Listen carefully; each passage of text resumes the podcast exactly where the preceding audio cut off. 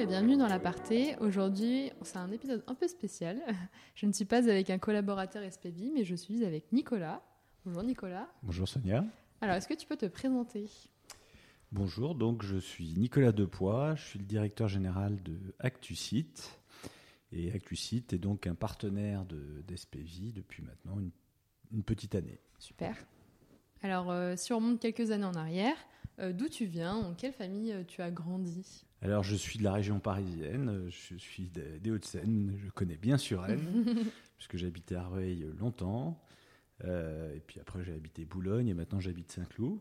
Et, voilà, et je suis euh, issu d'une famille de, de trois enfants. Voilà, et je suis le petit dernier. Mm. Et j'ai 50 ans, donc euh, voilà. Ok.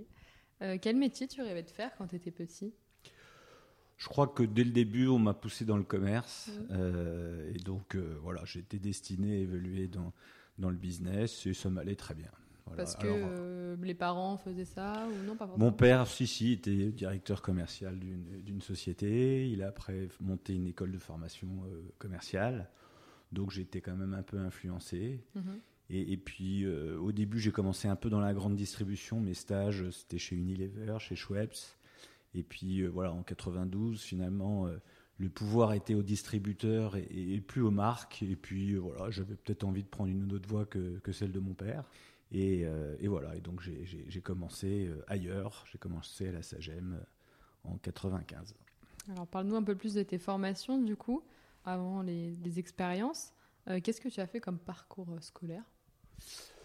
Euh, bah écoute, euh, voilà, j'ai fait mes études, j'ai fait un bac D, donc on va dire un bac scientifique euh, aujourd'hui. Et puis ensuite, j'ai fait une prépa. J'avais envie de, de, de prendre le, le parcours prépa et, et pour ensuite faire une école de commerce qui était l'ISG, la même que Cédric, pour la petite histoire. Et, et, et voilà, j'ai pris cette voie parce que euh, je dirais c'était un peu la voie royale entre guillemets à l'époque. Il n'existait pas du tout ce programme d'alternance. Ça commençait à, Mm. enfin l'alternance ça n'existait pas. Il y avait les voies parallèles, mais soit tu prenais la, la, la voie de la fac, soit tu prenais la voie des, grande des- école. des écoles, des grandes écoles. et C'était soit prépa intégrée, euh, soit prépa tout court et, et école après sur concours. Et j'ai pris cette option-là. Voilà. C'était comment la prépa? Bah, bizarrement, je n'étais pas spécialement quelqu'un de hyper scolaire, mais Mhm. bizarrement, bizarrement, c'est vraiment l'année scolaire que j'ai préférée dans ma vie. Ah bon? Ouais, C'est étonnant, voilà. souvent Non, on non, dit je que c'est la pire. ben ouais, ben moi c'était la meilleure parce que je trouve que euh, voilà, on pousse l'exercice un peu plus loin. On va dire jusqu'au bac, ça reste assez euh, assez scolaire. Mhm. Et puis après, c'est notre choix personnel. Et mon choix, c'était de d'essayer de, de, de faire les meilleures études. Et voilà, donc euh, je, non non, je, Tant je mieux. regarde un bon souvenir. voilà, Et du coup, après, c'était l'ISG à Grande École. voilà, exactement. Euh, T'es resté combien de temps à peu près? Bah, trois ans, trois ans euh, d'école. J'ai fait après, alors donc il y avait une voie internationale. J'ai pas pris la voie internationale, mais euh, j'ai fait quand même mon stage de fin d'études en Espagne. Ok, super. J'avais envie un peu de voyager et, Ah, faut en profiter. et- Hein. et voilà, j'aime bien l'Espagne. Et, euh, et voilà, et après, euh, après j'ai fait l'armée. À l'époque, il y avait encore l'armée, donc euh, j'ai fait un an euh, à Saumur, qui est donc voilà l'école de cavalerie entre en tant qu'officier. Donc ça, c'était intéressant. Ah bah oui, Ouais. bah, du coup, c'est les opposés un peu de Ah la ouais. vie active. Ouais, et, euh, exactement. Mais en fait, j'avais l'option de prendre un VSNE. Je me suis dit que je vais travailler toute ma vie. Euh, et donc, je préfère aller découvrir ce monde militaire que j'ai trouvé honnêtement passionnant, Mhm. parce que très structuré, parce qu'il y a plein de valeurs euh, humaines, d'engagement, euh, de combativité, euh, d'entraide, euh, qui sont des valeurs, voilà, qui je trouve construisent un homme. J'ai même envisagé de poursuivre De rester, derrière, ouais, voilà. Et puis, ma femme, qui était ma copine de l'époque, euh, était issue euh, d'une famille de militaires. Elle dit, écoute, la vie de caserne, c'est pas mon truc. Donc euh, voilà, donc Ouais, je j'ai- peux comprendre. je suis resté sur ma première tendance de dire, ok, on va continuer dans le business. Ouais, c'est intéressant quand même de pouvoir aussi voir d'autres choses en même temps. euh. Carrément. Non, Parce qu'aujourd'hui, on n'a plus trop l'occasion de faire ce genre de choses. donc- non, non, mais je- j'encourage. moi, j'ai un de mes fils qui euh, qui se dit, tiens, pourquoi pas faire un an, euh, voilà, plus euh, plus dans une construction de parcours. Quoi. Du coup, en termes de premières expériences, tu m'as parlé d'un stage en Espagne.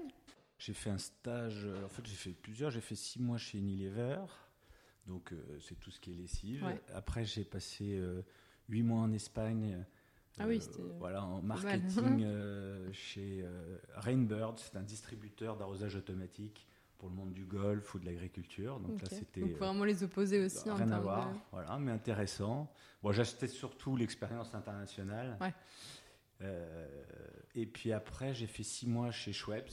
voilà, donc pas mal de pas mal d'expérience. L'IAG était assez précurseur dans son dans, son programme avec une dimension très, euh, très stage ou, très international. Et en fait, quand on regarde aujourd'hui les, les, programmes des différentes écoles, et je suis en plein dedans parce que j'ai un fils qui, qui, est en terminale et qui, qui regarde qui cherche sa voie. Voilà. Et je regarde les programmes, je dis, tiens, IAG était en effet très précurseur. Ouais.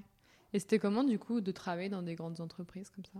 Comme Schweppes, Unilever? Euh, alors c'était, euh, enfin c'était moi c'était toujours au commerce, hein, hmm. donc euh, j'étais finalement sur le terrain. Pas trop présent. Ah non, pas du tout. Enfin voilà, vous aviez un mois de formation, puis après, tu vas sur le terrain et, tu vas visiter les supermarchés.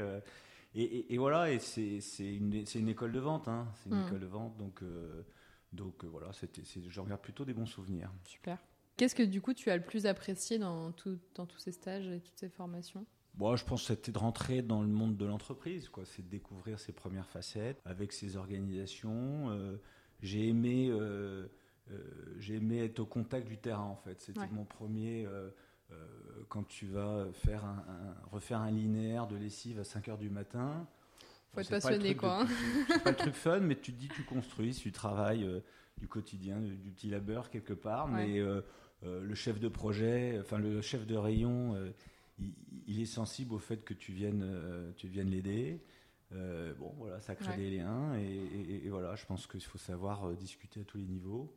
Et, voilà, donc j'ai aimé finalement, à travers ces expériences, discuter à, plusieurs niveaux dans l'entreprise. Parle-moi de, des autres expériences. Donc jusqu'à maintenant, tout ce que je t'ai dit, c'était vraiment les stages d'école. Donc après, en 95, je suis rentré à la SAGEM. La SAGEM, c'est encore une école de vente, hein, donc ça, s'appelle Safran maintenant. C'est tout ce qui est je vendais des telex, des, des, fax, et au début de la téléphonie mobile, hein, donc c'était euh, voilà, les, GSM, euh, les mobiles qu'on utilise tous aujourd'hui, mm -hmm. Sagem était un des gros constructeurs. Et donc euh, j'ai évolué pendant 5 ans dans cette organisation commerciale, commerciale rencontre, chef des ventes. Et puis après, j'avais envie de voir, j'avais envie de voir autre chose. Donc je suis rentré un an dans, chez Devoteam, qui est une SS2I. Ça, c'était pas mal parce que ça m'a appris vraiment le monde de l'informatique. Mhm et, de savoir discuter avec euh, euh, les informaticiens. Dans tous les projets que j'ai eus ensuite, il y a toujours un peu d'informatique et le fait de comprendre leur, leur langage était un plus pour moi. Et ensuite, en 2001, j'ai monté une première entreprise euh, qui, qui, a fonctionné, mais qui ne s'est pas développée aussi vite que je le souhaitais. C'était en, dans quoi? C'était en fait faut se remettre en contexte. Je dis c'est plutôt 2000. Euh, les startups se lançaient, euh, montées par des ingénieurs qui avaient levé des millions. Et euh, bah, il fallait qu'ils s'acoquinent avec un, commercial. Et le commercial, il, voulait la moitié des parts et c'était pas toujours leur programme. Et donc moi je leur disais, je te mandate des, des commerciaux qui vont développer ton business. Tu les payeras cher, mais c'est pas grave, tu as levé des millions. Et puis dans un an ou deux, bah, tu pourras recruter un directeur commercial sans, lui donner la moitié de tes parts. Mm. Donc euh, euh, j'étais toujours chez Devoteam quand j'ai commencé à prospecter. Euh, et puis les deux premiers clients que j'ai visités, ils m'ont dit oui. Je lui ai dit tiens, il y a un bon truc. J'ai démissionné. Et puis je suis parti lancer avec un, copain d'entreprise. Et puis bah voilà, en 2001, en fait, il y, a eu quand même un peu la bulle et, les startups se sont cassés la gueule. Mm. Il y en avait de moins en moins. j'ai essayé de basculer sur la dimension internationale pour faire venir les sociétés étrangères en France. C'était un peu compliqué. Finalement, j'étais, j'ai eu une mission dans une, un éditeur américain de business intelligence où là c'était assez intéressant. Donc c'est plutôt moi qui faisais les missions.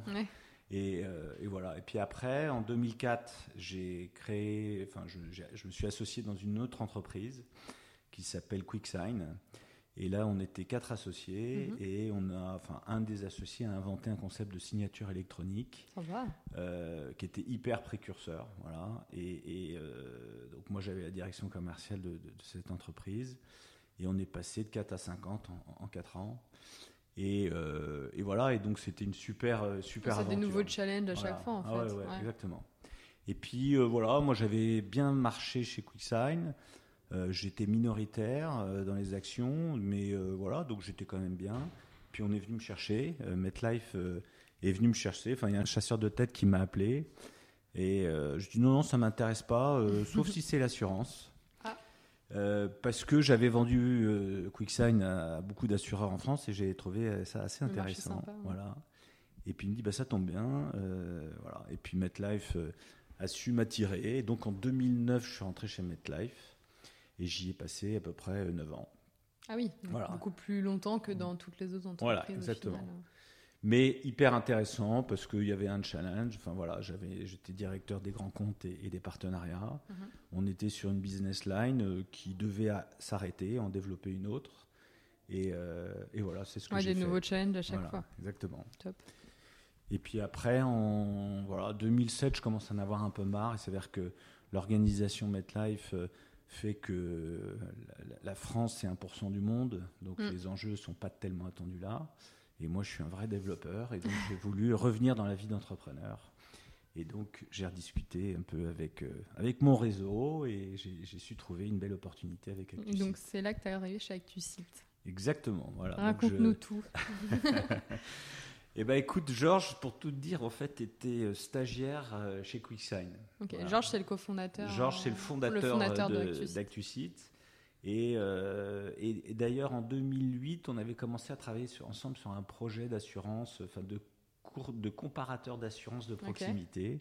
Donc on avait eu un bon fit, mais il était, il était stagiaire, quoi. Hein. donc je sais plus, j'avais peut-être 40 ans ou 35 ans. Euh, il avait 20 ans, c'était sympa. Et, euh, et, voilà. Et en fait, quand, quand j'ai commencé à regarder d'autres solutions alternatives à MetLife en 2007, il est venu, il me dit tiens, voilà, on a travaillé ensemble moi, euh, j'aimerais bien développer plus vite euh, ActuSite, travaillons ensemble. Mhm. Puis on a mis un peu de temps à, construire les choses et donc je l'ai rejoint euh, en 2000, enfin il y a trois ans. Ok.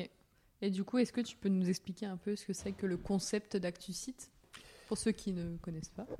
En fait, moi, d'origine, je suis quelqu'un du commerce, mais la réalité, c'est que la com et le marketing, quand c'est bien fait, c'est efficace pour le commerce. Mhm.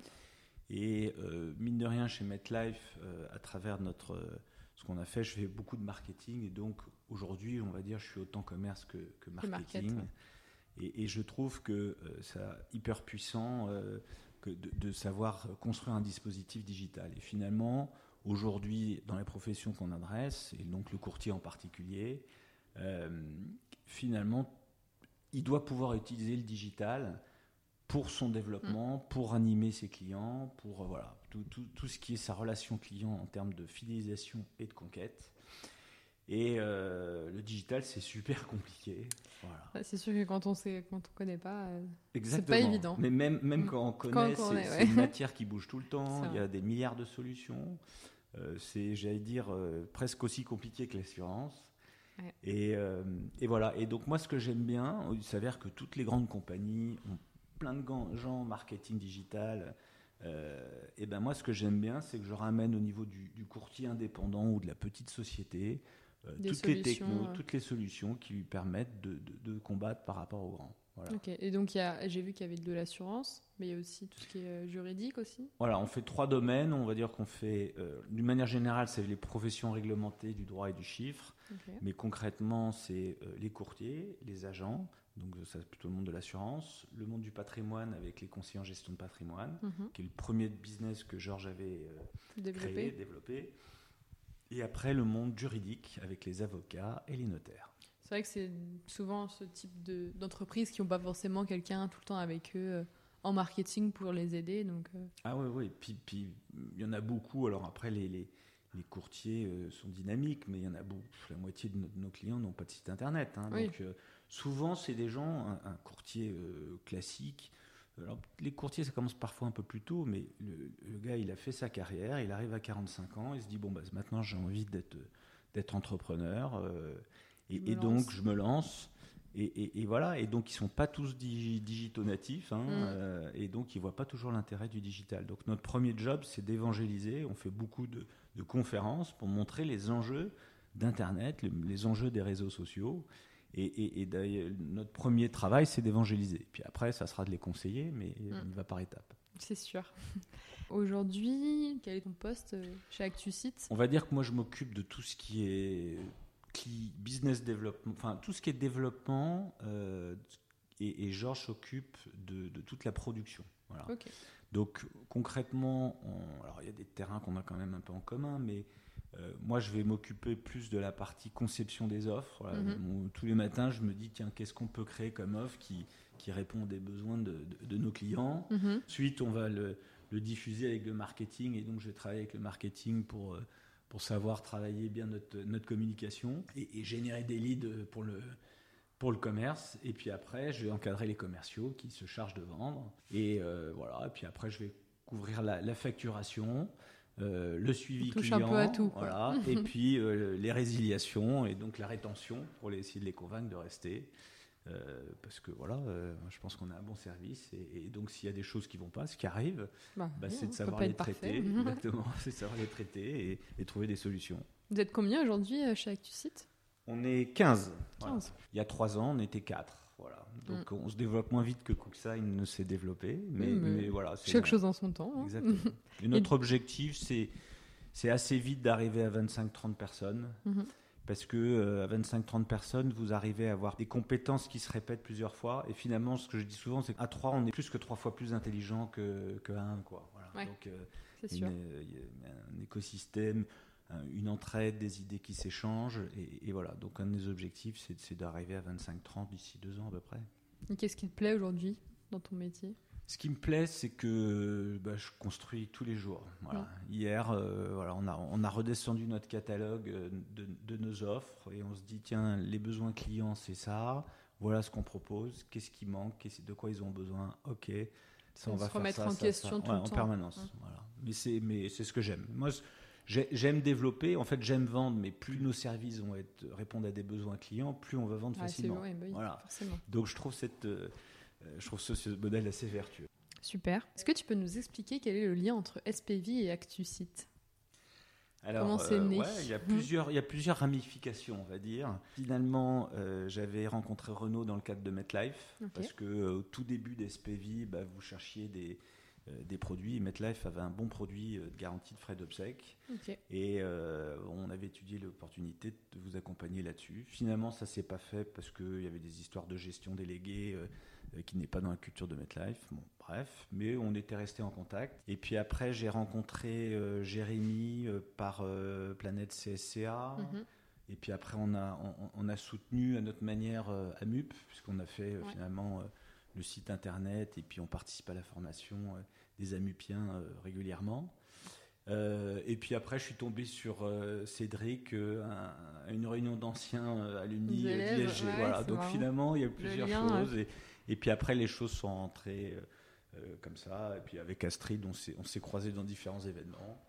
Et, voilà, donc on va dire qu'il y a plusieurs ramifications qui sont créées. Et, voilà, moi je trouve que c'est une très belle entreprise qui se développe euh, super vite et, qui, qui, a, je pense qu'on a des, des, approches clients qui sont identiques. Et voilà, ça m'a donné envie mécaniquement d'essayer de, construire une chose. Aujourd'hui, on est partenaire Planète CSCA, mm-hmm. qui est un peu l'institution dans la profession. Euh, s'adosser à un, courtier grossiste pour pouvoir euh, accompagner encore plus proche euh, les courtiers, bah voilà, je pensais que c'était une bonne approche. Oui, c'est vrai, ça l'est, je pense. Alors, on sait qu'on est dans une période un peu compliquée en ce moment. Donc, comment s'est passé chez ActuSite l'année 2020-2021 Comment elle commence? Comment elle s'est terminée? Bah, 2020, bah, c'est sûr que le Covid, ça a quand même un peu bousculé tout le monde. Et mm. puis, nous, on a beaucoup de jeunes quand même. Donc, les jeunes, ils enfin déjà ils ont des petits appartements euh, et puis euh, ils ont besoin quand même euh, des anciens un peu pour voilà les, accompagner, les soutenir, échanger. Donc on, a, on, a, géré notre, notre télétravail pendant la première période de confinement avec un petit rendez-vous tous les matins, voilà, histoire de se lever comme voilà comme on prend un café chez ActuSite le matin, bah là on, on, discute et puis c'est l'histoire de s'assurer que tout le monde se lève et, puis on est on, change pas le rythme en fait, c'était c'était quand même important. Pour nous, la période de confinement a été finalement côté business. En fait, on faisait pas mal de webinars déjà. Et donc, tout de suite à nos partenaires, on leur dit bah, écoutez, est-ce que vous voulez qu'on occupe le terrain avec des webinars. là, tout le monde a dit oui. Bah oui. Donc on faisait 4-5 webinars par, par semaine. Et donc on a été super exposé, on répondait à une problématique tout à fait d'actualité, ce qui mm. fait qu'on a commercialement cartonné, on va dire. Alors qu'on pouvait penser qu'au final, ce serait peut-être un moment de creux, parce que, mais, au final, non. Non, non, les gens avaient envie, ils se sont dit, bon, bah ça y est, j'ai compris. Pas mal de clients disent, ça y est, j'ai compris, il faut. Je il comprends à quoi ça sert maintenant. voilà. Et donc, euh, donc cette période-là, c'est plutôt bien passé. Derrière, euh, le rythme n'a pas trop ralenti.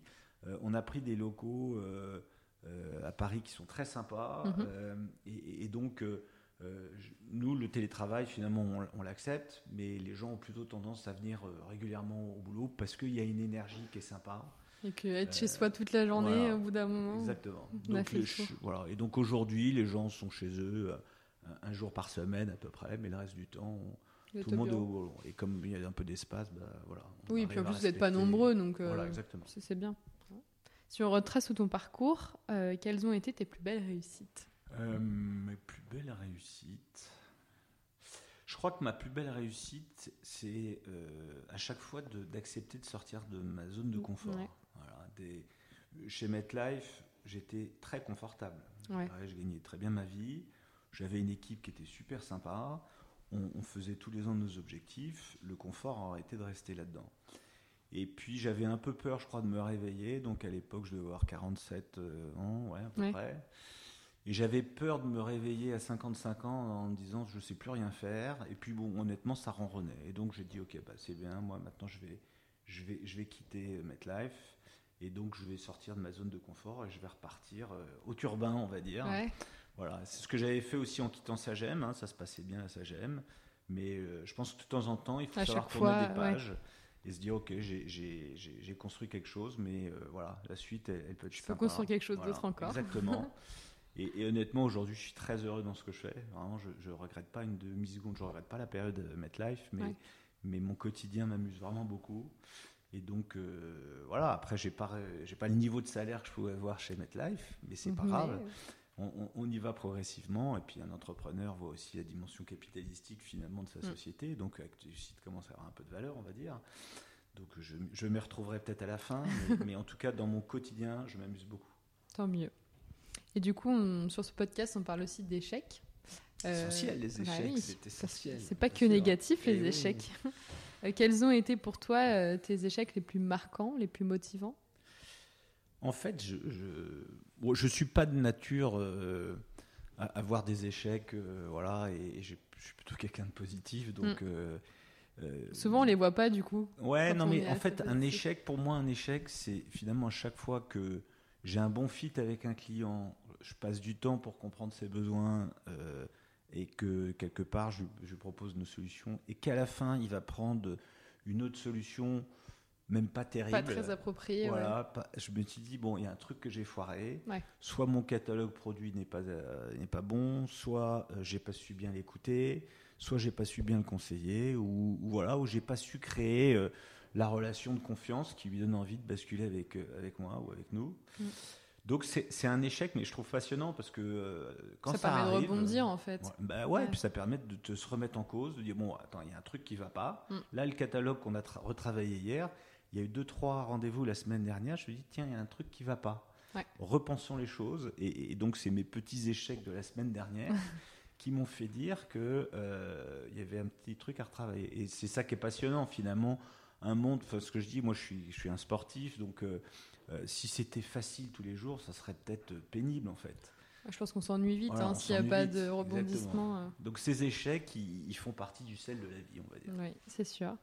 J'aimerais que tu nous partages quelque chose que tu as découvert récemment et que tu as aimé. Ça peut être une chanson, un film, une marque. Je vais là-dessus. Non, mais en fait, je vais plus parler de, de ce que je, je trouve que le comportement, euh, je voudrais remettre des éléments contextuels en fait, le comportement des restaurateurs actuellement euh, me fascine. Moi, je suis très soucieux du, service client, de la satisfaction et, de cette ambiance, et je trouve que euh, et, de se dire ok, le monde après Covid sera différent. Mhm. Voilà. Il y a ceux qui vont essayer de recréer le monde identique moi, j'aime bien penser que ça va être l'opportunité de, repenser certaines choses et, de progresser sur certains domaines. Et je trouve ça assez sympa de voir comment tous les restaurateurs se réinventent. Trouvent des stratagèmes. voilà, trouvent des stratagèmes. hier, j'étais dans un, dans un resto. et, et, le gars, je, me disais, tiens, il a un petit resto, ça se trouve, il fait plus de business maintenant avec, Les, produits emportés qu'avant par rapport à ce nombre de tables. Donc il y, a plein de gens qui finalement vont retravailler leur, leur modèle. Euh, ils, redoublent d'énergie pour être encore plus euh, souriant, accueillant. Mm. Euh, le gars, là, tous les matins, il t'envoie un mail avec les plats du jour. super malin. Et, voilà. et donc, moi, je suis assez sensible à ça. Je trouve ça assez sympa de constater ça au quotidien.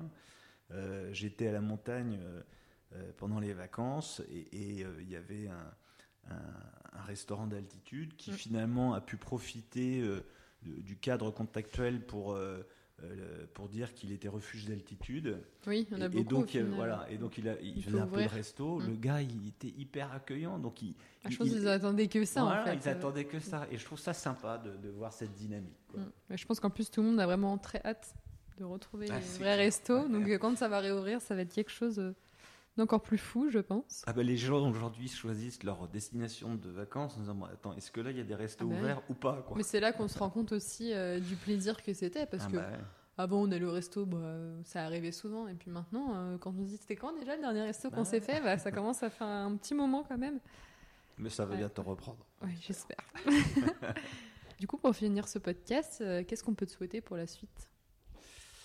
Qu'est-ce qu'on peut me souhaiter? Bah de, Que ça continue comme ça. Je pense que ce que je disais, cette idée de développement euh, est importante. On s'est donné une roadmap euh, de, de nouveaux développements, euh, à la fois techniques et, les marchés, on va rester sur nos marchés. Donc mhm. moi. C'est un marché intéressant, un secteur et puis, intéressant. Et, et, puis finalement, sur les, si je prends le marché des courtiers, enfin voilà, il y, a tellement de trucs à faire. Mm on, a commencé à faire un peu de, travailler les experts comptables, mais finalement, euh, euh, on n'y va pas vraiment parce qu'on préfère se concentrer sur nos marchés. Et, donc, euh, ce qu'on peut me souhaiter, c'est continuer à, se développer, de continuer à, développer des produits qui ont de l'impact. Ce que je dis, c'est que les gens aujourd'hui, finalement, nos clients, il y a une dimension com et marketing. Mm-hmm. La com, on va dire que c'est joli, c'est l'image, euh, c'est important. Et le marketing, c'est plus vers le business. vers la vente. Et, donc les gens sont de plus en plus. Ok, bon, maintenant, euh, il va y avoir quand même euh, des, sociétés qui vont déposer leur bilan, et, donc ils ont des clients qui vont déposer leur bilan, et donc se dire, ok, ils vont être dans une dynamique de conquête plus forte. Mm.